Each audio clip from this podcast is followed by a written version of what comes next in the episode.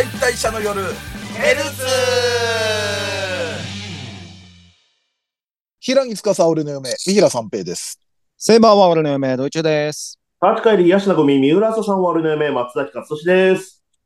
はい。ということでですね、もう3月になりましたけれども、はい。はい。えっ、とですね、ここでちょっと告知をいろいろ、えー、紹介したいと思います。おはいえっ、と、まずですね、えっ、と、次の生配信の日程が決まりました。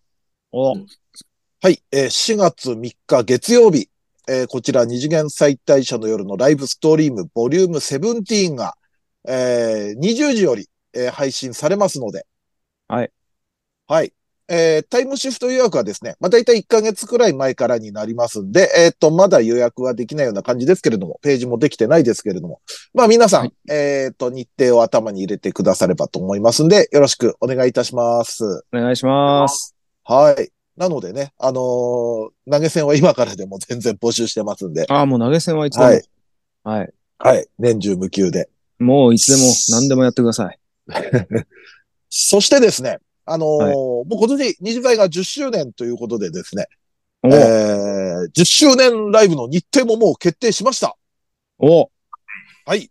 えー、で、会場が、阿佐ヶ谷ロフト A、えー、7月3日月曜日、えーこちら二次元再退社の夜10周年記念ライブ、接触編、嫁のろけ酒と称しましてですね、えっ、と、まあ、会場19時、開演19時半、そして会場限定30分がありまして、配信が20時で終了が22時と予定でしてですね、あの、こちらはですね、10年前の7月3日に、あの、歌舞伎町の居酒屋で我々が終電を逃したことから、この、えーユニットなりラジオなりが始まりまして、でも、はい。その同日にですね、まあ、なんとなくあの夜の雰囲気を再現したいという、まあ、飲み会トークライブ、ああ、えはいはい。なるほど。こちらをやってみたいということで、7月3日月曜日に、まずライブがあります。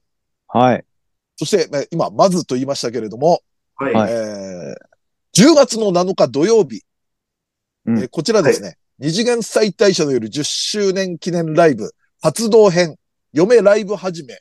と、えータイトル付けまして、こちらは昼なんですけれども、会場12時半、開演13時、で、会場限定30分ありまして、で、配信が13時半から、そして終了15時半の予定でですね、これはあのー、3人でその飲んだ3ヶ月後の10月8日にですね、あの、新宿の歌舞伎町のロフトプラスワンで初トークライブを行ったんですね。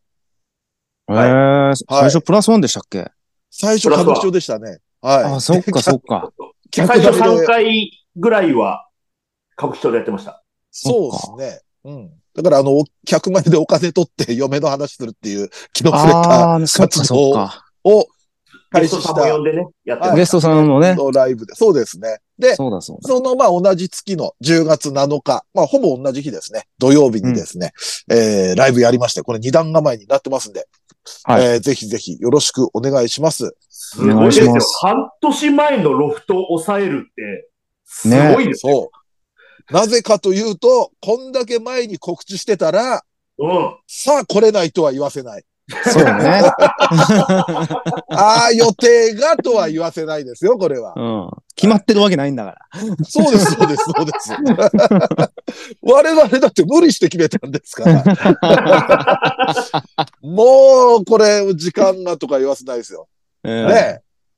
なんかあの、法事とかあってもまだずらせますよ。そうそうそう。こんだけ時間あれば。あの、ね、なんか、誰か亡くなったとしても、延命するなり、先に早めに殺すなりとかして。え、するなよ。でですね、えーっと、前売りチケットもですね、もう、はいあのー早々に発売しますということで、はい早い。えーっとですね、来週かな？えーっと、少々お待ちくださいね。来週の、えーっとですね、えー来週のはい。3月12日のお昼0時から、お昼のはい。12時ですね。お昼0時。って12言うとおかしいな。お昼の12時から、はい。お昼の12時から3月12日日曜日のお昼12時からチケット発売開始になりますので、えー、ぜひぜひ皆さん前売り予約もね、お早めに。はい、お早めにしていただいて、良い席はお早めにということでね。はい。はい。はい、そんな感じでいろいろやりますので、皆さんよろしくお願いしますお。願いします。ぜひ。お待ちしてます。ね下手したらこんだけ告知してるけど、その合間にね、井戸端会議やっちゃう可能性とかもあったりしますからね。あります、ありますね。ありますね、ライブで。ははい。あります。どうぞ。とりあえず、まあ、10周年記念のライブは、もうその2つ決まってます。はい。い。7月と10いうことで皆さん月ね。はい。はい、はいぜひぜひよろしくお願いいたします。お願いします。さあ、ということでアニメの話なんですが、もう気づいたら3月だから、もう最、コンクール最後の月ですね。そうですね。そうですね。あっという間にまた新しい番組がやってきますけれども。うん、本当ですよ。はい。さあ、じゃあ今回は松崎さんから。はい。えっ、と、じゃあ僕がこれもう、えっ、と、原作で一番好きな、えっ、と、便利屋斎藤さん、異世界に行くの。はいははいい。原作で僕がすげえ好きなうん話が、まあ、ようやく終わったので、ちょっとその話をしようかなと、はいはい。えー思うんですけど、えっ、と、原作の漫画って、あの、メインストーリーは、あの、まあ、斎藤さんたちの話なんですけど、あの、一行のパーティーの話なんですけど、それ以外の、あの、キャラクターとかって、あの、うん番外編みたいな感じで、あの、うん。描かれてるんですよ。はいはいはいはい。番外編が何個もあって、それが、えっ、と、なん、どっかのタイミングで本編にこう合流して、一本の大きなストーリーになるっていうなるあーほど。流れになるんですけど。アニメだと割とこう、ポンポンと出てくるんで、なんかね、あね、特別編っていう感じではなく、あ、いろんな群像劇なのかなと思って見てたんですけど、あれ、うん特別編なんだ、原作では。えっと、番外編。あ、番外編か。はいはい。はいうんだからメインはあくまで斎藤さんたちのパーティーの話おなんで話。うん。うん。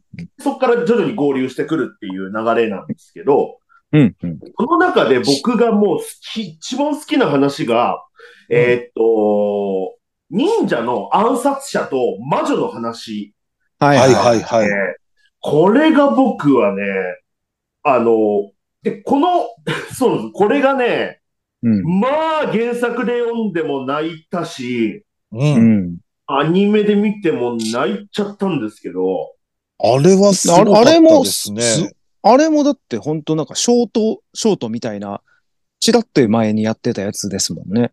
うんうんうん。その魔女との出会いみたいな。そう、あの、あキスをしてっていうやつうね。ん。なんかギャグみたいにやってたのに。っていう感じだった。これがね、まあまずその、その暗殺者が、その、まあ、えっ、と、技を使って、その魔女に戦いを挑むんですけど、その魔女に敗れると。うん。その魔女に敗れたことで、魔女に恋をして、うん。えっ、と、唇を奪ってしまうと。その暗殺者が。うん。なんだけど、その魔女には呪いがかけられていて、うん。人に恋をすると、えーあ、ずっとその魔女っていうのは、その時がずっと年を取らないうん。うん。体にさせられてしまって、はい。まあ、不老不死っていうんですかね。うん。の、えー魔法がかけられてたんですけど、その、ただその魔法を解く術もあって、それは人に恋をすることだ。うん。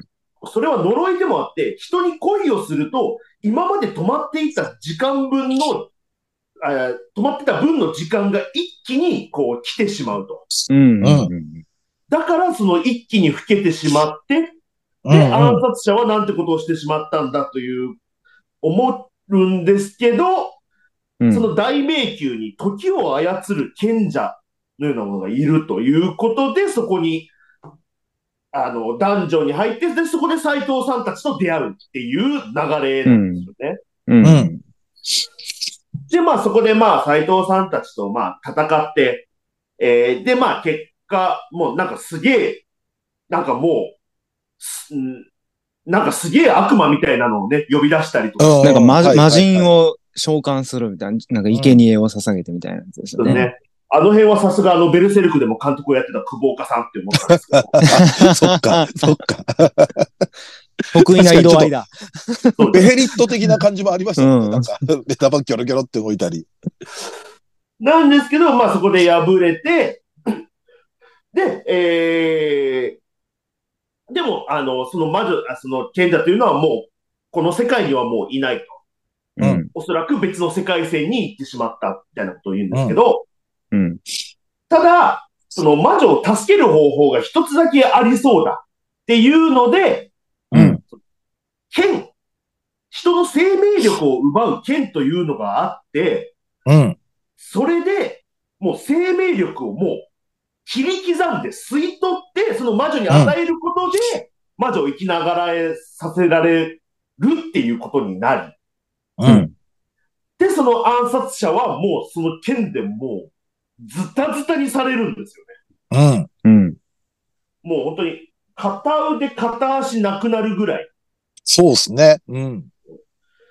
で、これ本当は人一人分の命とうん。を引き換えになんですけど、うん。で、暗殺者は人一人分の命でも、あの、吸い取られなかった。うん。なぜかというと、その魔女についていた、あの、うぽっちゃりしてた黒い羽の妖精妖精、うんはい。が、その妖精がその自分の生命力も与えることによって、その暗殺者を生きながらえらせるっていう。う。うんん。で、えー、その暗殺者は、その魔女に再び会いに行くんですね。その、うんあの、無事に魔女を、あの、若返らせるというか、元の年齢に戻すことができたうんうんはい会いに行くんですけど、その魔女はもう暗殺者の記憶はもうなくなってしまっていて、うん。うん。まあでもそれでいいんだって言いながら、まあ、うん。立ち去ろうとするんです、暗殺者が。う。うんん。したらね、あの、暗殺者のフードの中から、あの、生命力を奪われて、あの、スリムな体型になった妖精が出てきて、うん。はいはいはい。もう育児なし、みたいな感じで、うん。男ならドーンと行っちゃいなさいよ、みたいな感じで、うん。肩に乗りながらね、あの、南くんの恋人みたいに肩に乗りながら言うんですけど、南くんの恋人ちょいちょい君から出るな、なんか、そのワード。高橋由美子ね。はい。けど、そしたら、その魔女が、どうやら悪魔らしきものに襲われてると。うん。あ、うんえっと、誰か、えっと、違うわ。あ、なんかまあ、暴漢みたいなね。やからみたいなのにや襲われようとしてると。うん。で、それで、これをたす、あんた助けた方がいいんじゃないみたいな感じで、その魔女を助けて、うん。暴漢たちはそのスタコラさっさと逃げていって、うん。で、えー、まあ、助けたジャーナって暗殺者が行こうとしたら、その、高橋由美子がですね、え、高橋由美子じゃないですけれども。友達でいいから。いやいやいや君が望むなら、乗るな。が、あんた助けられたのにお礼の一つもしないのみたいな感じで言って、うん。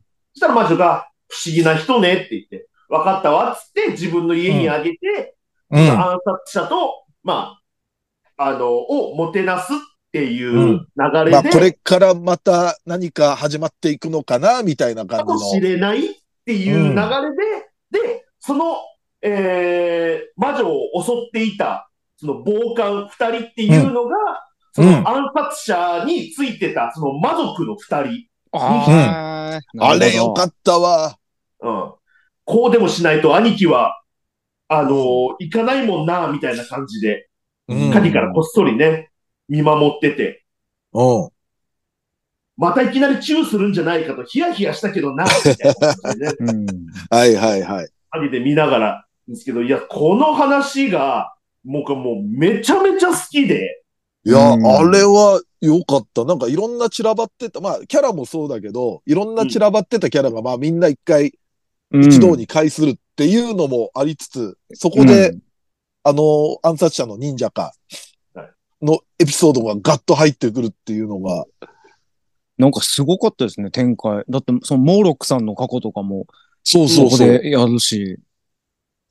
だから、あの作品すごいのって、振りがギャグっぽいような感じで導入入ってきても、うん。なんかそっからドラマがすごい生まれてって、うん。感動させたりとか、シリアスだったり、過去にまだまだなんかあったりみたいのがあるから、なんかすごく物語を作れる作者さんだなと、ね。見てて思いますね。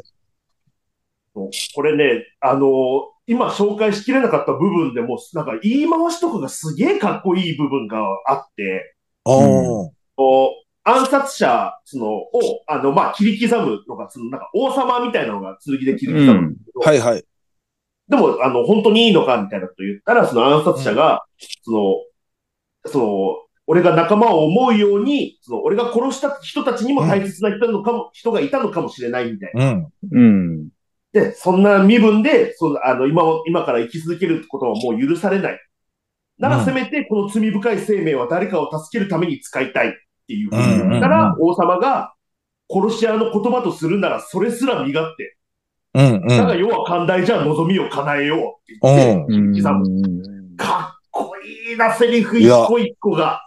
うん。あれはすごい。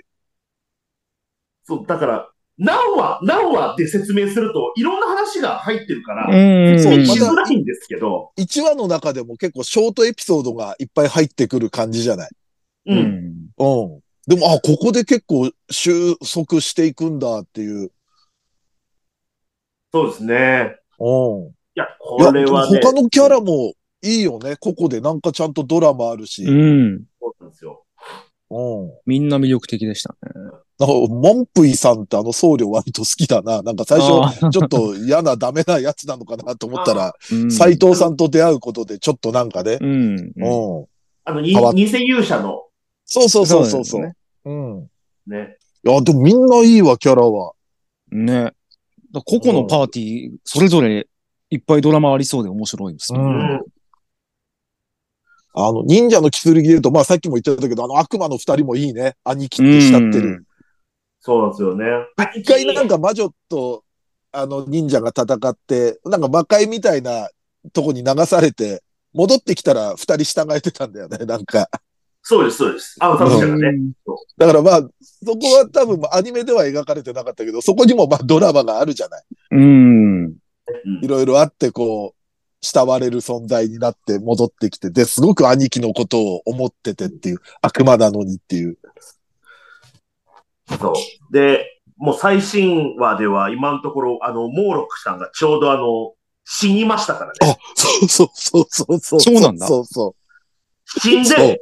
うん。なんかもうこれで完結、最終回でもいいかなぐらいの終わり方をうん。してたら、うん。そこの部屋に泊まってるおじいさんなら、この間死にましたよ。続くってなった。続くだって。そう。いや、でも、あの辺本当になんか最終回っぽいようなまとめになってて、そのうん忍者エピソードが終わって、その後、うんちょっとその、えっ、と、まあ、斎藤さんと、あ、あのーえっ、と、ライルザか、僕らのエピソードあって、だって俺、あのー D アニメストアのニコニコ視点で見てるから、こう、コメント流れてくるじゃん。はいはい。なんか、みんなこれ、あれこれで最終回なの？みたいな感じになってて。うん。うん。おうそんぐらいの最終感、最終回感出しといて、うん。あの、モーロックさん死んだ。え？ってもまあ実際う。その、あの、魔女の話で、が2巻の一番最後の話なんですよね。あ、それがまだ2巻なんだ。だ。なんで僕も原作、アニメやるんだったらここ最終回なのかなって思ってたぐらいのところだったああ、なるほど。おうあ、この後もやるんだだ、みたいな感じで。はい。ねまあ、よ、4話か、4話くらいはある計算ですもんね。4話か3話、4話か。はいそうですね。うん。いやー、でも面白いわ、便利屋斎藤さん。うん面白い。うん。アニメの出来もいいしね。うん。ねあった。みんな可愛いし。はい。うん了解です。じゃあ次、私行きますね。はい。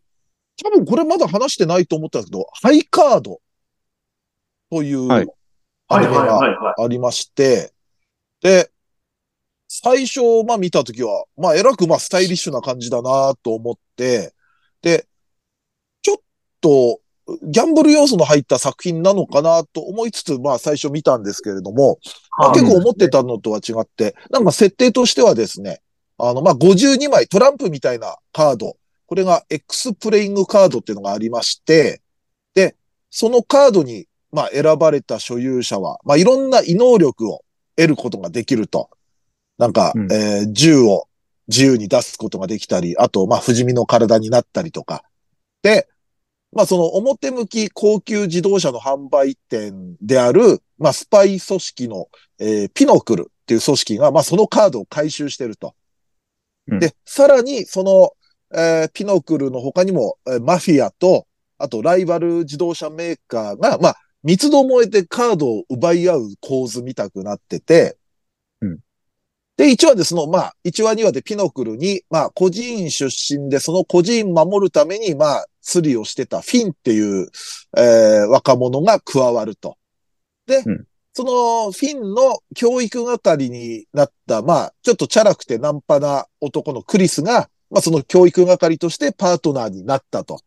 で、うんちょっとそういうバディ要素もあるようう。なん感じで。まあ、ちょっとバトル要素もありつつ、まあ日常とまではいかないけれども、いろんな形でまあカードを回収するわけですよね。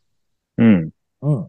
で、まあ結構好きで見てるんですけれども、あのーで、その7話でですね、ちょっと面白いというか、あの、まあカードの所有者の女性、チェルシーって女がいまして、で、それからカードを、えーフィンとクリスが回収しようとする。うんでそしたらそのチェルシーにこう能力を使われて逃げられてしまうんですけれども、そのチェルシーが使った能力っていうのが、人間の、まあ手と手を癒着させる能力で、うん。フィンとクリスが手を繋いだまま離れなくなると、男二人。おで、そのままカードの回収とその能力解除してもらうために、チェルシーを追うみたいな話だったんですけど、まあ、その、いい男二人がね、スーツシュッと着込んだ二人がずっと手繋いでるわけじゃないですか。だからまあ、御用達のバー行くと、ストロー2本刺さった、大きなクリームソーダ出されたりとか、うん。あとは自動車販売店の常連客の人の良さそうな、まあ男性いるんだけど、その人にもなんかこう誤解された節があるぞ、みたいなのがあったり、うん。で、クリスはクリスで、そのクリスっていうのはカードで不死身の能力があるわけですよ。はい竜で撃たれても、まあ能力発動してる間は死すぐなない。再生する傷もすぐ治って。うんはいはいだからもう、いっそのこと切るかっつって、うん。自分の手をあ切り落とすんですよ。で、結構そことかもう、決めみたいなのが生々しいんですよ。うわーみたいな。でも僕もくっついた瞬間に切ればええやんってすぐ思いましたけどね。でも、くっついた後にまた、あー切り離した後にまたくっついてしまったみすぐたいなのがくっついちゃうんですね。はい、あって、で、まあ、クリスそんなことするぐらいだから、なんか、すごくなぜか解決を焦ってるんですよ。特にその、手が繋がってる状態っていうことに。はい。で、その理由が、まあ、クリスが、妹、可愛がってる妹がいるんですけど、そのミシェルと、まあ、普段は離れて暮らしてるんですけれども、まあ、久々に会うことになって、まあ、カードのことも秘密にしてるんで、で、それでまあ焦ってた。うんでもまあ結局どうにもならないから二人で手繋いだまま妹と会うんですけれども、妹もまあ手繋いでるのを見て、素敵兄のことお願いしますとか言い出すみたいな、まあうんそういうような、結構なこう誘い水会じゃないですか、見てるものに対して。誘い水かい。そう誘い水会。こんな風には思いませんでしたけど、僕。これはもう見てるのも男女問わず、あらあら、まあまあって思ってしまうような、ないかなと思いきや、それはそれで手くっついてるって状況はあって、そういうボケというかギャグもあるんだけど、うん。そんなことしてるのに意外とシリアス界で、そうですね。ええ実は妹のミシェルが重い、実は重い病気を患ってて、で、その途中で吐血して倒れて病院に運ばれたりみたいのもあったりして、うん。で、ミシェルは、その、兄には、クリスには、もう病気最近調子良くてっていうので嘘ついてて、で、病院も実は抜け出してきてたっていうのも分かったりして。で、実はクリスも、あの、両親を若い頃に失ってて、まあ、孤児院だったフィンと同じ境遇だったっていうことがそこで初めて分かったりとか、うん。あとはちょっとクリスがまあそのちょっとさっきも言ったようにチャラ男みたいな感じの男なんだけれども、ちょっとそういう軽薄なナンパ男っていうのは、まあある意味で仮面をかぶっていたっていうことがまあわかるような回で。で、実はそれには、まあその妹を絡んだ理由があったりみたいな。うん。ね、誰も傷つかない、そうか、から、みたいな、そうそうね。うん。だから導入がちょっとギャグっぽく入って、うん。結構シリアスに行くっていう、ね、便利屋斎藤さん的な 側面もある。お。でもね、やっぱ面白いんですよね。ううんん。だその7話は本当全然バトルもない回なんですけど、そうそう。それでも面ドタバタ回なんですよ。うん前半はドタバタ回で、そのうんチェルシーを追いかける手繋いだままの二人っていう、はいはい。チェルシーもなんか割と、えーちょっとギャルっぽい子なんですけれども、うん。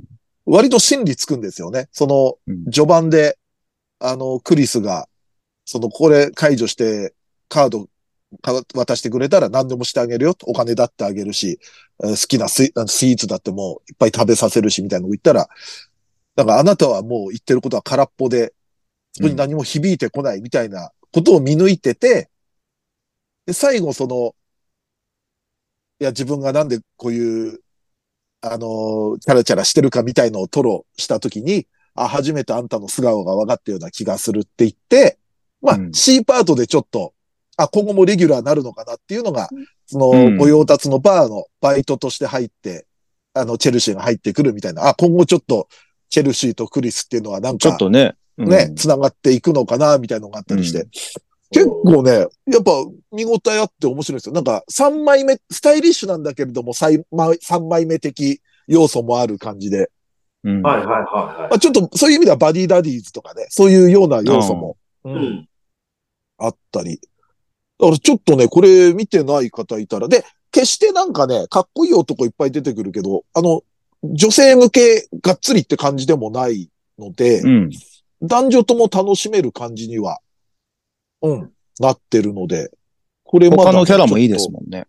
といいね。あの、うん結構みんな、その、えっ、と、組織のピノクルの、うん一応自動車販売店でいる、まあ男4人と女性1人、こう一点1人うで、ん。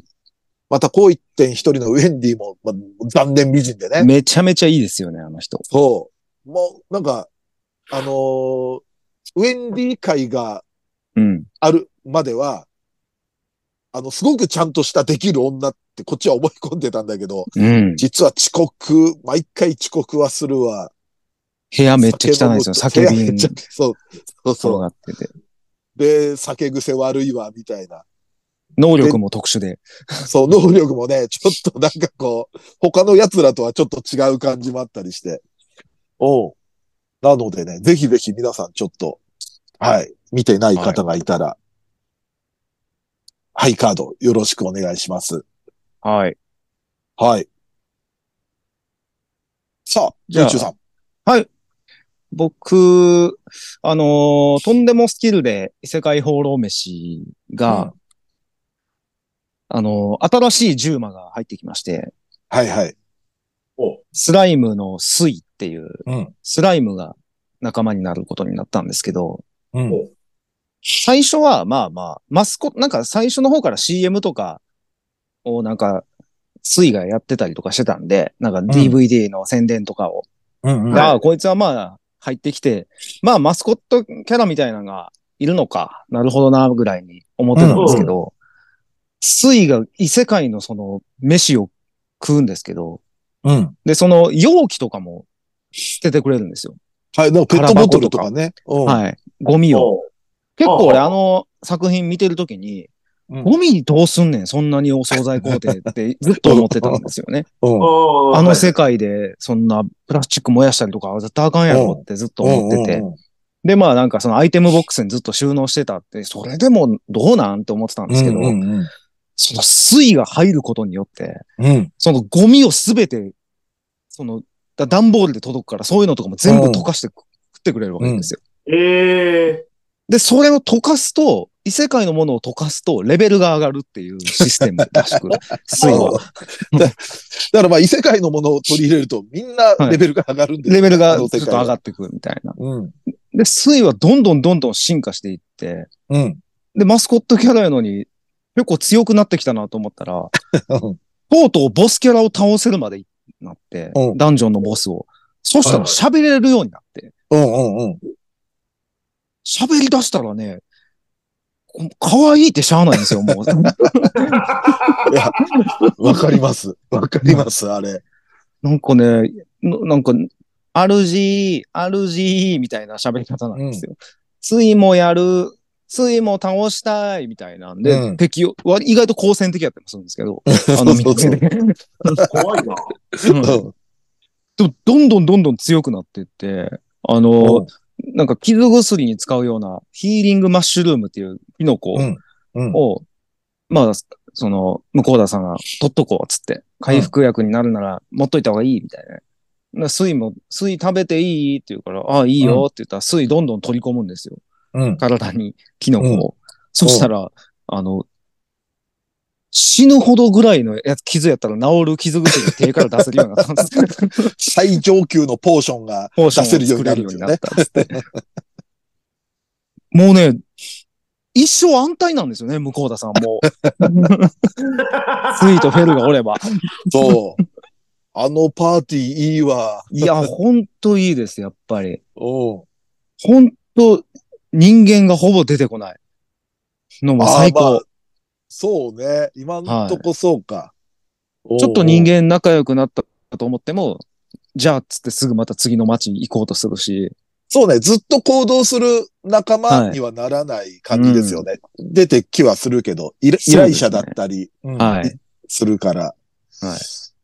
いや、でも、で水はな。ススイはちょっとやばい、可愛いと思って。うん。あれ、3プラスのアルファって、あれ、どうやって決めてるんでしたっけ？いやあんな適当だよ。適当だよ。その時の感覚だよ、もう。ルールなんて合ってないようなもんだよ。性別あるのかなとか、はい人はい間じゃないとか、うんうんうん。一応。そうですね。なるほどね。いや、でもやっぱ、とんでもスキルだわ。向田さん、本当に。おだって、なんかダメっぽい女神のカゴまでもらったし、はいはいはい。最近。ね。なんか、あのお供え甘いもん食わて。そうはいそうそうそう。ななんか、お供えサボってたら怒られてたよ。なんか、怒られたりとか。ニンリルか。ニンリル。あ、そうですね。風の女神様の加護を受けて、ちょっとの毒ぐらいは効かへんとか、ぐらいまでなってるし。いや、楽しそうな旅してる、あの人、本当に。あとなんか、フェルとスイの関係も良くない？はい、いいですね。あの、向こうフェ田さんは。ルおじちゃんっていう。そうそうそうそう。向こう田さんは向こう田さんで水をもう溺愛、わかりやすく溺愛してるんだけど、はい。フェルも、なんか、うん。それに多少苦言というか文句言いつつ、フうん。ェルも絶対水可愛くてしょうがないそうなんですよね。水のお願い事を誰も断らないんですよ、もう今。怖いな。人たらしい。はい。いや、でも本当ちょっと価値観変わるぐらいの可愛さありますね。ちょっといやーで、なんかさ、ハートマーク出るのよくない？なんか、あ、そうですね。ピその表情とかは変わんないんですけど、主嬉しいって言ったら、うんハートがポコンってこう浮かび上がるっていう。ねいやー、あれはいい。ちょっとスライムはまだまだ進化しますね。そうですね。うん。わか、わかりやすく成長してるのもまた見守りたいっていう感じもありますし。いや、面白いです、本当に。だって今はこんな感じですレベル、はいレベル的には向こう田さん越しちゃってるもんね。超えてます、超えてます。うんでっかいスライムだったり、分身。はい。分身みたいなのもできるし増殖したりとか。はい。うん大量のゴブリンの山を全部溶かすことができますからね、あいつ今。あれ、あれ、あれ、怖かったけどな。はい。あれ、そんな事件あるじゃん、なんか。はい死体をさ、死体を鍋で溶剤使って溶かすみたいな。とかしてね。そうそう。あれが一瞬よぎって怖かったけど、水がいればこれ完全犯罪が。安全犯罪も余裕ですよ。え何でもできます、今。確かに、スライムとデンデンってちょっと似てますもんね。それは怖い映画じゃん。冷たい熱帯魚じゃん。冷たいですしね、スライムも。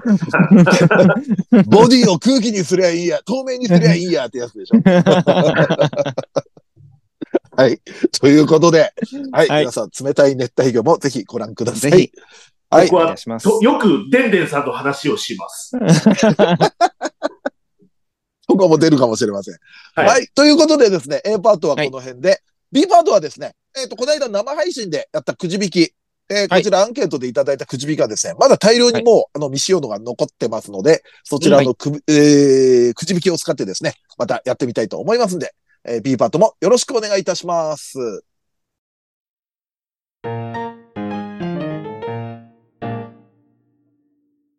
くじ引き企画、バレンタインマッチングくじ引きイェーイ。はい。ということですね。まあ、時期はちょっと、えーずれ込んでしまったんですけれども、生配信の時にやったですね、えーっと、バレンタインマッチングくじ引き。まあ、大量にですね、今回はアンケートいただいてしまったので、ありがい。たい。はい。ということで、こちらをやっていきたいと思います。まあ、えーっと、男性キャラ、こちら男の子を含む、えー、チョコをもらう側、まあ、チョコをあげたい、はチョコが欲しいんじゃないかっていう男性キャラ。そして、えー、まあ、こちらも女性、かっこ男の子含む、えー、チョコをあげる側、こんな子からチョ,、えーチョコをもらいたいという、えー、そういうようなくじ引きになっておりますので、はいじゃあ、まあでも、シンプルですよね。うん。うん。男女一人ずつくじを引いて。そうそうそう。で、あの、男性側には二次祭メンバーの名前もあ、入ってますので、はああ、そっかそっか。い。はい。もう大量に入れて、そんな出なかったですからね、我々の名前が。そうなんですよ。はい。松崎ばっかでしたも松崎ばっか出てね、ん。うん。悪の花、山田まで出たからね。いいのよ、それは。さあ、それではどっちから行きましょうか？リクエスト。うん。うんもらう側で、じゃもらう側、男性からですね。はい。はい。じゃあ男性、まず引きます。えー、こちら。おありがとうございます。三平三平出ました。二次元最大者のよる三平三平お。さあ、誰からあ。もらうかな。るんだ？うん。さあ、じゃあ、こちら。まあもらえるだけでね、ありがたいです。ね、うんありがたいですよ、本当誰でもいいです。うん。これ旬なとこ来ましたね。はい。あやかしトライアングルのかなですず。おー、すずちゃん。おー。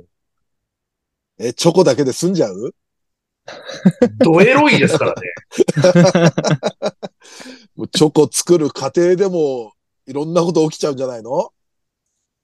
すずはだってもう、ハレンチが抑えられないって、作者の矢口先生が言ってるくらいですから。レンチが、あの、ラオウの陶器みたいなもんでしょ。あの、すずのハレンチが抑えられないので、ジャンププラスに移籍しますっていう。本誌から。あれ、そっか、最初本誌だったんだっけ？そうですよ。そっか。これはね、栄転なのか左遷なのか、島流しなのかわかんないですこれはけれども。すごい。これはあーでももう、とんでもないですよ。もうえ、エロ展開しかないっすよ。ええなんかわかんないけど、おっぱいをかたどったチョコとかもらえたりとかしないのかな？何がどうやってそうなったかわかんないけど。いや、でも一回は体に塗ってると思いますよ。もう、やべ、やばいファンじゃん。あの、体にリボン巻いたりとかね。うんうんうん。ああ、体にリボンはアクシデントであるかもしれないですね。はい。さあ、そんなつもりはなかったんですよけど。そうそうそう。アクシデントじゃないですよ。アクシデントでそっから言ってんだから。アクシデントっていや、何でも済むと思ったら大間違いですよ。さあでも次どっち行きます？ああ、じゃあ女性の方行きましょうか。はい。はい。さあ、これはチョコをあげる側。さあ。あ、ちょっと懐かしいとこ。リクリエイターズからメテオラ。メテオラああ。メテオラ。メテオラちょこちょこ出ますね。でもねなんか、根強いファンがいるんですかね。うん。まああじゃあ、まあ、再放送もやってるんですよね、確か。あー、なるほど。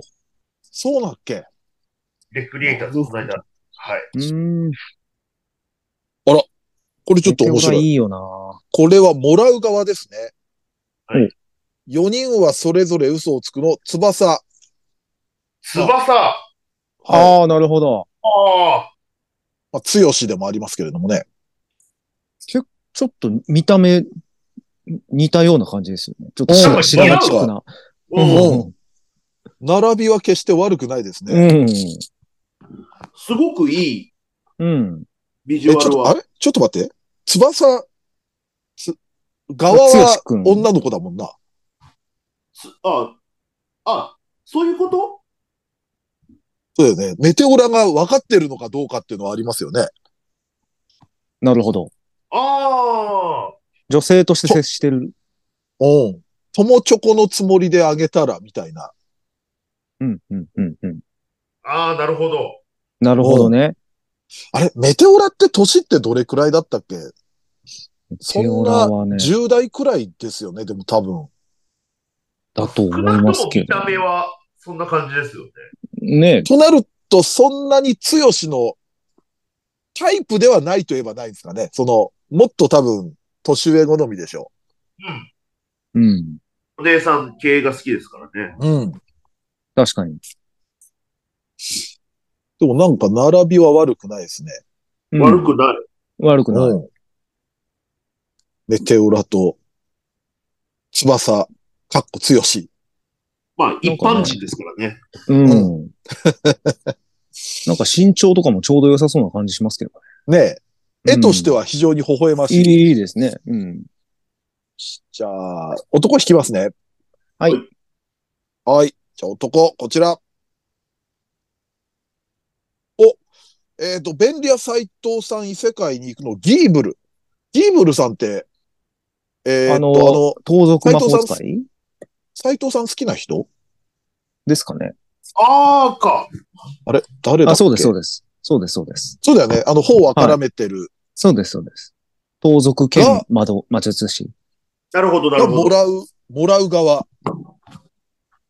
両党ですもんね、だからこの人。そう、バイセク、まあ公式でバイセクシャルって。うん。で女性もいけるんですよね、多分。バイセクなんかそシャルだから。んな言い方してましたよね、あのレッリーザが。両党だからみたいなこと確か言ってたと思うんです。ううんん。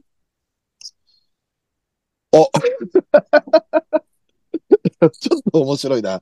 あの、ギーブルさん、そんなバイセクシャルのギーブルさんがチョコをもらう人は、もやしもんの K 君、ほー女装女装女装っ子ですよ。はあ。いいんじゃないですか。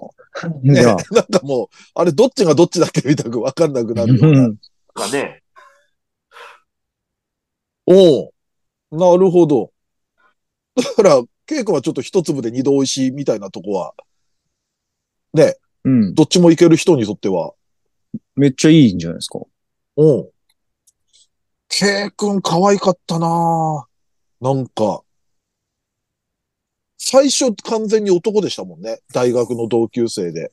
そうです、そうです。はい。で、ちょっと姿消して、どっかの酒屋だったっけな、働いてて、バイトかなんかしてて、その時はもうメイド姿がっつりなってたっていう。そっからもうその姿しか見てないですもんね。ねえ。ああ、もやしもんもちょっと見たいなぁ懐かしい。でもどうなんだろうな。そのメイド姿だと、ギーブルさんは喜ぶのかなバイトはな確かにるほど。もっと、だってね、リリーザがそれっぽい、メイドっぽい服ですもんね。うん。ああ。リリーザーのことちょっと思い出しちゃうかな。なんかなんかそんなんもちょっとありそうじゃないですか。普通の、もう私服で私に行ってほしいですね。うん。ああ、なるほど、なるほど。素の姿というか。逆に混乱させてほしいですね。最初、素の感じでチョコを渡して、まあ、うんギーブル的には、あなるほど、みたいな、うんまんざらでもない感じだったんですけど、うん。メイド服で現れてギーブル戸惑うみたいな。あれ？俺うんどっちからもらったんだ？みたいな。ああ、いいですね。うん。さあ。じゃあ今度次女か女性。あの、もうホワイトデーの方が近いじゃないですか。はい、はい。なるほど。だからもうホワイトデーにしません？次かしちゃいましょうか。いいですよ。じゃあ男性が女性にあげる。ら。はい。はい。まあ、もらったお返しみたいな感じで。なるほど。うんもらった前提でもですね。もらったってことですね、だから。はい。なるほど。じゃあ、男からいきますね。はい。はいあれどっちだ？女性 すいません。引いたのが、また出てきてしまいました。翼。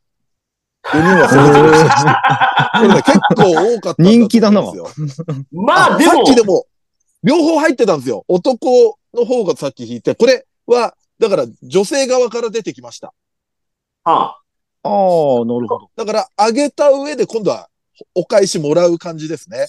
はいはいはい。なるほど誰にああげたかもちょっと気になりますな。うん。女、女性として、あげてたんですね。あげて。そうそうそう。あい、あいつもやるようになったな。うん女性としての自覚出てきちゃったの？なんか、やむをやめず、あげちゃった可能性もあるけどね。なんか、うんあげざるを得ない状況になって。か、勝手に翼姉ちゃんが渡して、あ強しにお返しをみたいな。ああ。そしたらこれトラップでしたよ。はい。えー、二次元最大者よりは松崎勝利。また出てきた。これは姉ちゃんの罠でしょう。これは。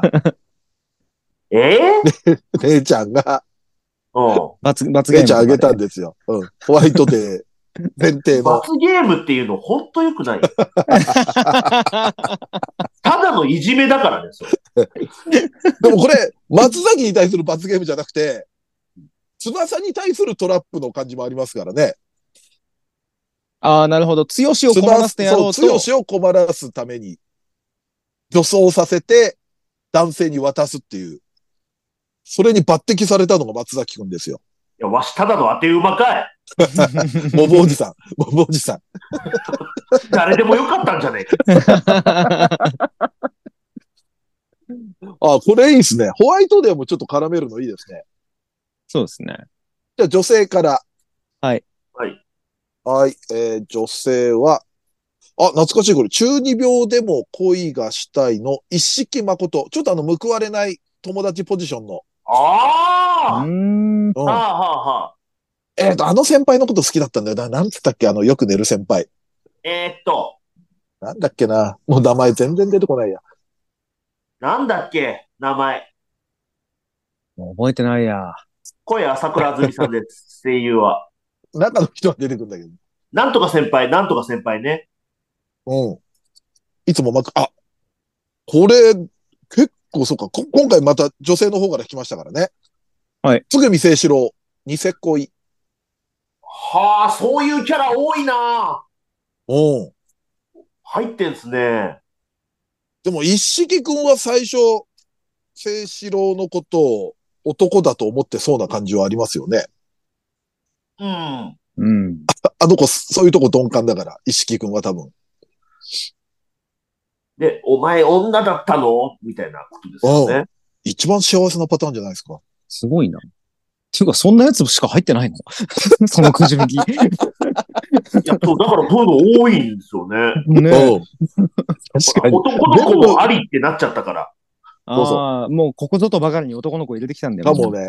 はい。あんまね、そっちが本意ではなかったんだけど、それ言っとかないと結構質問とか来るかなと思って、ああ、なるほどね。先にもう男の子もありみたいな感じになっちゃったんですよ。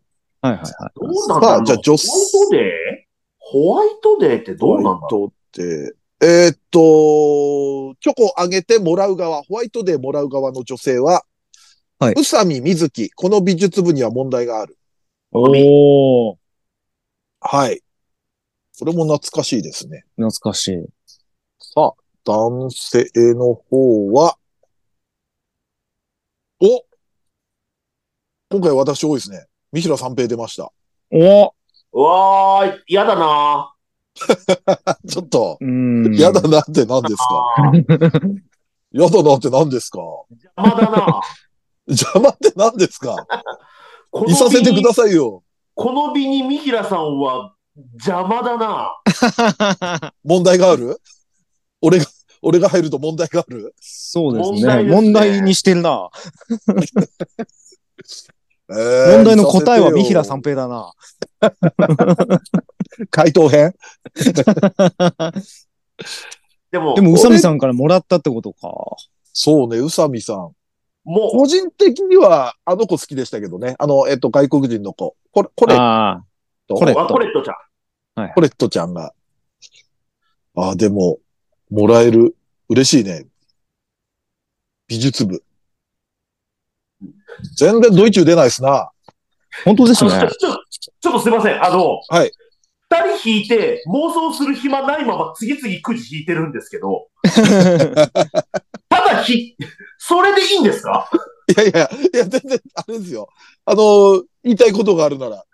いや、なんか、こういう話があったのかなみたいないつもあるじゃないですか。はいはいはい。でも、だから2連続で引いて、なるほどって、カップルできたみたいな感じで終わっちゃってるんで。でも俺と宇佐美さん不評だったじゃん、君たちから。いや、だか広げなら、いいでしょ、これ。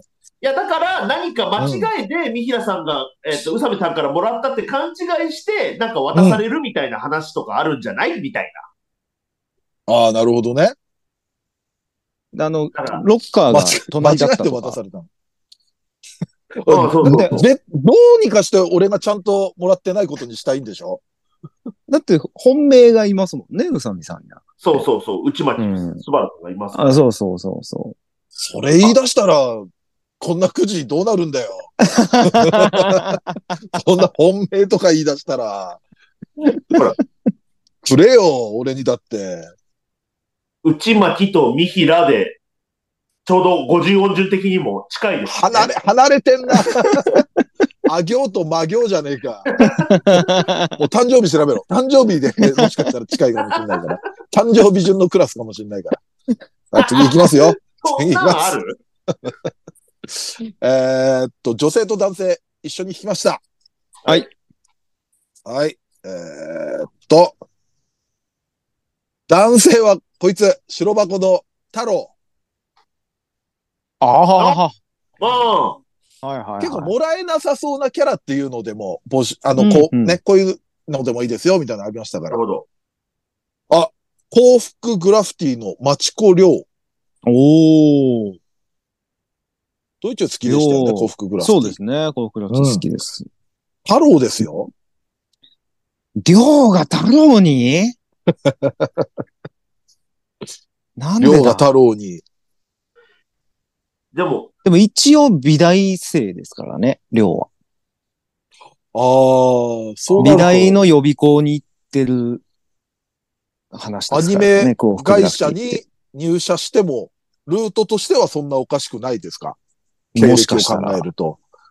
えーでも太郎にあげる？でも太郎別に、太郎の魅力、あ、あれじゃない？あの、ほら、あの、社内で、まあ、義理だけで、ね、チョコみんなに配るじゃないですか。うん。はいはいはいそれでもう、すんげえ真に受けてテンション上がる太郎。ああ、なるほどね。ああ、そっか。いやー、参ったな、りょうちゃん俺のこと好きだったんだ、みたいな感じの。言いそなるほど、なるほど。そういうパターンで。お返しとか考えれるかな、あいつ。そう。いやお返しす太郎るっていう頭があるかなって思って。と、舞い上がっちゃうパターンありますけどね。なんかああいうタイプやったーみたいな感じで。うん。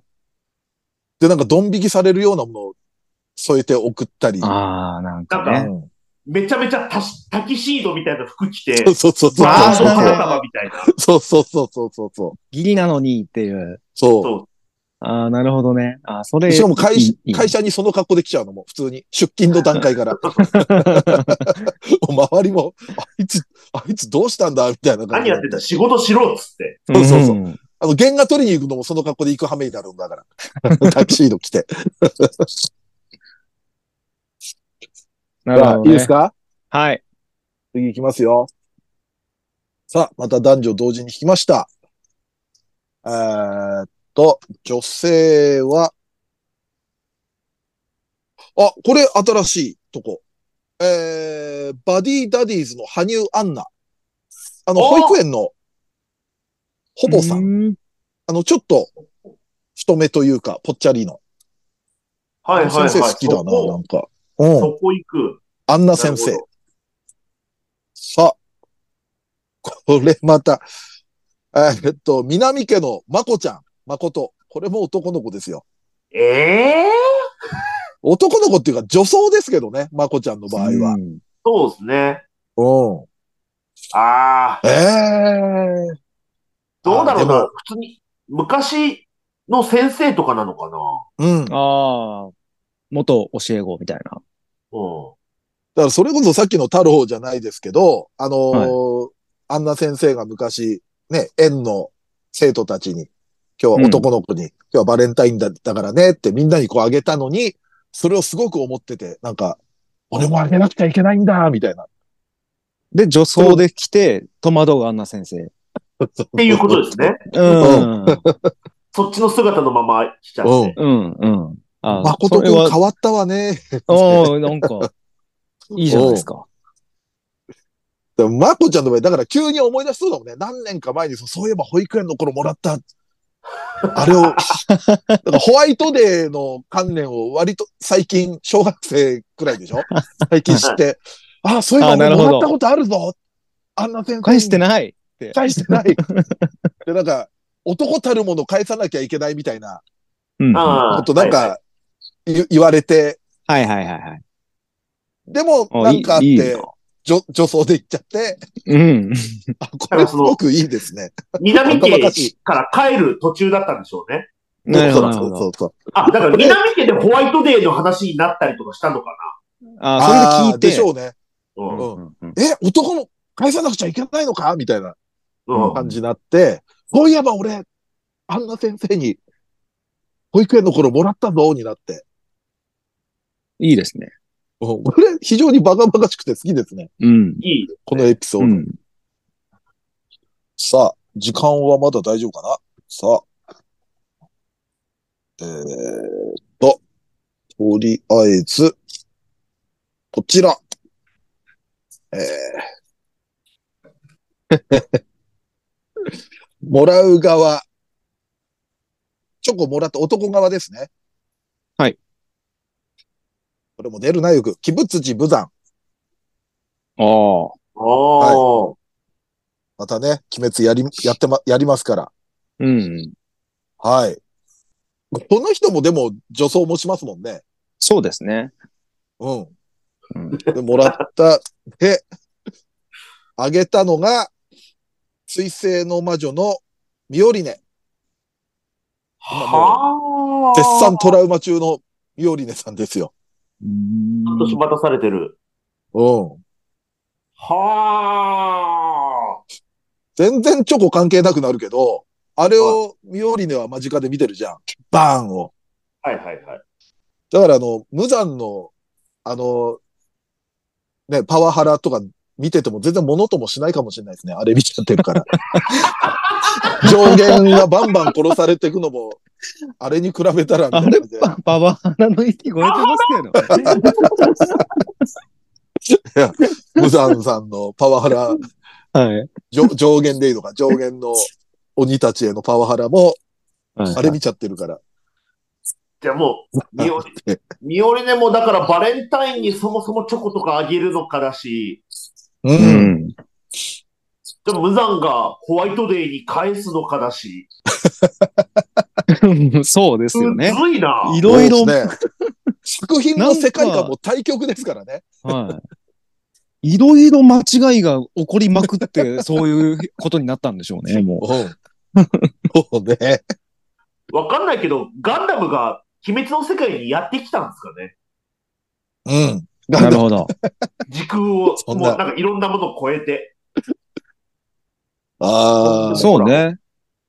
でも、ミオリネはさ、はい。チョコ手作りで作るとしたらさ、やっぱどっかであの、バーンのね、トマト潰した的なののがあるから、すっげえグロいチョコ作っちゃいそうじゃない？なんか。それが脳裏にあってなんか。人の形したやつとか。そうそうそうそうそうそう。なんか、なんかあの、ほら、あの、ウイスキーボンボンみたく中に液体入ってんだけど、真っ真っ暗自分で作るいや、もうトラウマになっちゃってるんですよ。だからもう。ね。さあ、もうちょいいけるな。あでも、ミオリネもなんか、緑に黒い四角のポケットやから、ちょっと炭治郎っぽさありますもんね。どこで見て どこでフォローしようとしてん惹かれ合わない。見つけたな。ようやく見つけた。共通項。の共通点。そうだあんまりあんまり掘り下げるとね、これ黒いので掘り下げると我々も BPO に目つけられるかもしれないですから。はい。さあ、こちら。えーっと、失礼な。よいしょ。はい。さあ、これどっちで引いたんだ？ちょっと待ってね。もう片方聞いて。はい。あの、悔しいな。もらう方は松崎さんです。あおお。はい。で、あげる方、ハトくん。あーずるくない？あ、でもこれ、えーこうなってくると、松崎が先に、松崎乙女入ってんじゃん。その、はい。性的に言うと、優先順位で言うと、こう、ね。はいはいはい。先に仕掛けてる可能性もありますよ、松崎が。松崎がバレンタインに。チョコを先にあげてる。ハトくんに。友チョコみたいな感じであげてるってこと？いや、もう友チョコじゃなくて、もう完全に完全に？本命？の感じで。で、ハトくんは、うん。男の格好でそのチョコをもらったんだけど、いや、まあ、はい松崎からもらうっていうので、どう断ったらいいかみたいのがあるじゃないですか。うん。ああ、断る前提なんだ。うん、すごいトリッキーに、女で返せば、男の僕好きなんだから女で返せば、振ったってことになるんじゃないかとか、ハト君もうちの松崎舐めてんな、おい。そういう問題じゃないと思う。そういう問題じゃないんだよ。そっか。そうでした。ミスター多様性ですからね、松崎君は。ミスター多様性。それをもう何年も前に公共のテレビで公言してますからね。はい。っていうこと、もう、俺が、まだらめってことでいいですね。これはもうダラメかどうかはわかんないけど。だってもう、こんだけさ、はい。女性キャラ一緒に惹かれて、う。うんん。ってことはもう、ね、ハト君が入ったってことは、もう、まだらめですよ、僕。もうまだらめの意味が、ちょっとおっしゃってる意味が。いや、だから、だからじゃないのよ。僕いっぱいくじ引いて、いろんな女の子とカップルになったでしょ？はい。あで、どんだけハーレムってことですよ。なるほど。そういう意味の、ねハーレムという意味でまだらめね。ね？土井さんなんて一回も引かれないじゃないですか。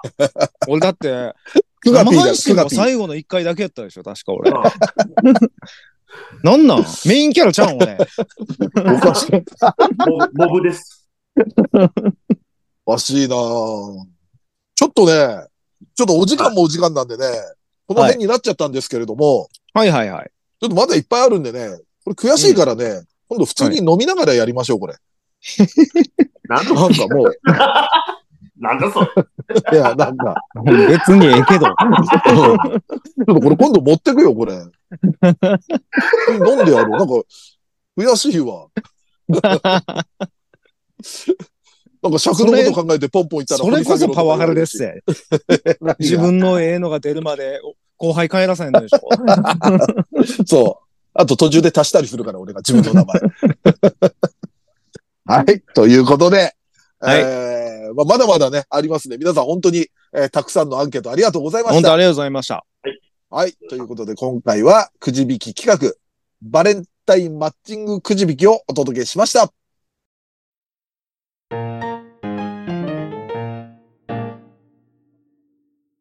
はい、エンディングです。は。い。はい、えーっとですね。じゃあ、まず生配信の感想など、ダダダッと読んでいきましょう。はいえー、あ、松崎さん、おニュー T シャツだっていう。はい。多分そうだったんだと思います。この方はね、クレイ先輩と松崎のイラストもツイッターに上げてくださってましたよ。おー見た見た。はい。DIY の。はい。うん。ありがとうございます。ありがとうございます。ありがとうございます。さあ、そして次、えー二次祭生配信楽しかったです。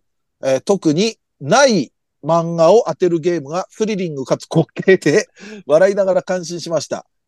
タホイヤとビブリオバトルを合わせたような感じだなとも思いました。ああ、そうですね。えータホイヤ。はい。ねプレゼン能力の鍛錬になると思うのでみんなもやればいいと思うし僕もやってみたいですと。あ楽しかったですね。ねまたぜひやりたい、あれは。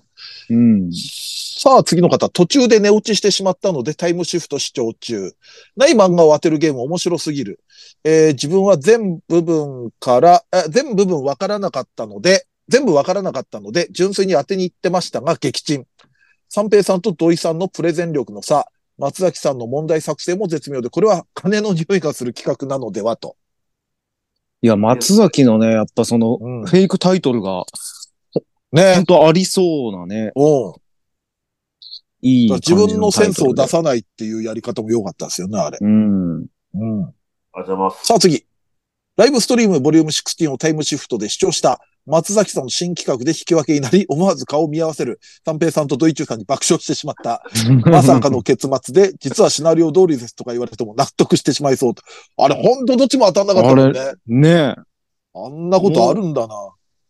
ちゃんと全部当てに行って外したから恥ずかしかったです。そうそうそう。全くもってセンスがない、我々。はい。40分の末。はい。え引き分けえ。時間10分オーバーしてんのに。さあ、えーっと、こちら、えー、ライブストリーム会員限定パートで、あ、見てくださったんですね。ありがとうございありがとうございます。はい。一番笑ってしまったのは、男の子のあれの大きさの話です。一般公開では話せない類のものだと思うので、お三方のそういう話が聞きたい方は会員に登録しましょう。生配信、アーカイブも聞けてお得だと思いますという。ありがとうございます。ね。なるほど。はい。はい。結構でも最後、意外と真面目な話だったりもしましたよね。なんか、あのー悩み相談みたいのがあったりそうでしたっけ？そうでしたっけ？自分はほら、二次元の妻が、みたいな感じの、どうしても作れないみたいな。ああ、そうだそうだ。あの、リスナーさんから事前にもらった質そうそうそうそう問でそういうのがあってな。うんうんあったあったあったあった。ほら、俺前回あんま飲んでないから割と覚えてんだそっか。よ。ねだからぜひぜひ皆さん、会員限定パートもよろしくお願いします。ぜひぜひ。こちらメールフォームから来ました。えー、二次祭ライブストリーム、えー、16見ました。えー、三平さんすごい、妖怪をテーマに商業で小説なり漫画なりを書かれた方がいいと思います。もし出版が決まったら二次祭で言ってくださいね。3冊買いますから。昔同時誌で、同時誌で出してたんですけどね。妖怪テーマの。そうですよだからね。ピクシブで俺探してもらえるといくつか上がってますんで、もし興味あるのであれば、ぜひぜひ、うんはい、読んでみてください。はいあ。と、これも別の方ですね。生配信を見ていて思ったのですが、三平さんはその、えー、潤沢な妖怪の知識を活かして、科学交渉ならぬ妖怪交渉みたいなお仕事されてはいかがでしょうか？結構需要があると思います。いやー、でもね、もうガチの人には、もう、全然足元にも及ばないですから。まあまあ、ね。いやいや、もうもうもう、ねいや、もっと今、妖怪界隈ではものすごい人いっぱいいますからね。うんいやー、もう私なんでまだまだでございます。でも、仕事あったらください。はい。さあ、こちら、もうバンバン行きましょう。えー、土井さん、松崎さん司会のハイスクールフリートトークイベント。ちょっと前のタイトルですが、関係者もファンにも大切にあ使われていて良いですね、と。あーはい。いや、本当幸せだと思いますよ、ファンは。ね。うんそう毎年新グッズ出て。うん。でも制作側もあれだけね、あの、ファンの方来てくれると、うん。もうリアルタイムの作品ではないでのに、あれだけ来てくれるっていうのはね、ね、すごいっすよ。うんすごい来年会いたいって話しましたもんね。ねえ、うんぜひ来年もハイフリーイベント欲しいですね。さあ、えー今回は C パートまであって聞き応えありました。今後もよろしくお願いします。松崎さんの同期強い。引っ越しイベントの続報を楽しみにしてますと。ああ。はい。さあ、次も行きましょう。三平さんが8センチシングルにはカラオケついてないことが多いとおっしゃっていたので確認したら、だんだん心惹かれてくはちゃんと入ってました。あ、結構入ってくるようにもなったかもね。あの、正直僕が買ってた頃はカラオケちゃんと入ってました。ありました、ね。あ入ってた。そっか。俺がだから、ああ、でもそっか、中学、高校の頃のイメージで行っちゃってたかもな。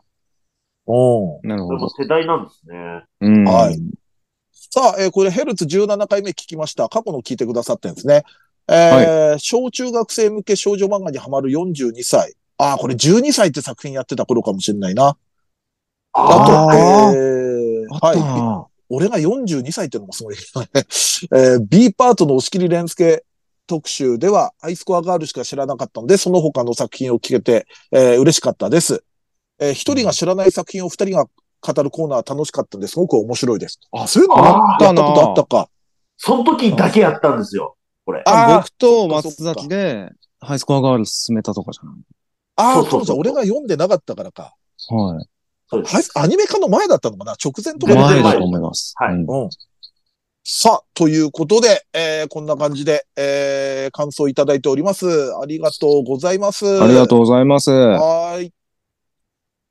さあ、ということでですね、えっ、と、まあ、告知はもろもろ冒頭でもしましたので、えっと、まあ、アニメ実況ですね。えー配信はい月2回、月額550円。さっきも言った通り、えー生配信アーカイブもすべて見れますので、ぜひぜひ皆さんご登録お願いします。お願いします。そして、VTuber ユニットメルコネさんとの、メルコネさんとのコラボ、メルニジ、えーこちら、えー毎週金曜20時更新で YouTube で配信されておりますので、よろしくお願いいたします。お願いします。このラジオはツイッターでの感想と宣伝を求めております。ラジオを応援したいなと思われましたら、番組を聞いての感想、オタク話など何でもツイートしてください。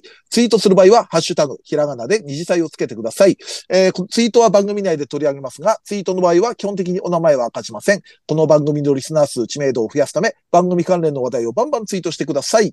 そして、二次祭メンバーへの質問はメールで募集しております。質問のほか、B パートでやってほしい企画のリクエストなど、嫁といるとこ見ましたよのコーナーでは、嫁、えー先日お嫁さんとどこどこでお見かけしましたが、何をしたとこだったんでしょうかという、嫁と一緒にいたのを見かけた場所を募集しております。投稿は二次祭ヘルツメールフォームまで送ってください。こちらは随時募集中。質問が溜まった頃にコーナーをやりますので、よろしくお願いいたします。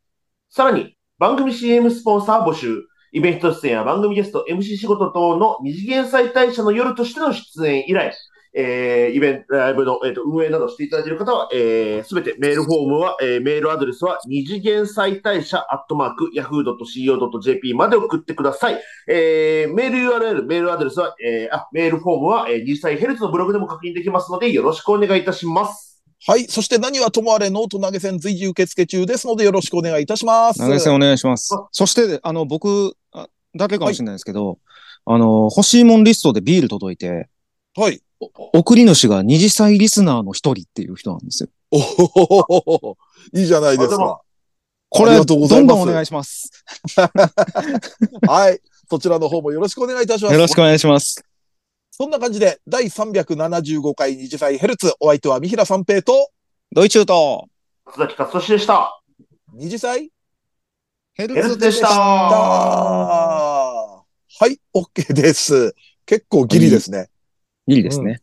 結構もうブツッと切れるとこまで話しますか。はい。もう残り多分、ま1分、2分くらいかね。これ40分ぐらいで切れるんでしたっけ？40分。ああ、なるほど。無課金ですから。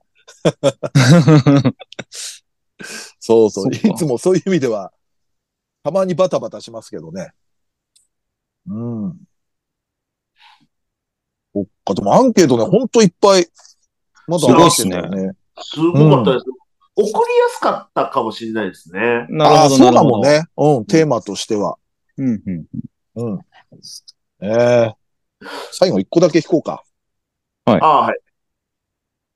えーっと、女性は、うん隣の関君、横井留美さん。おう そして、えーもらう方は、キレズ大百科、狩野弁蔵さんになりました。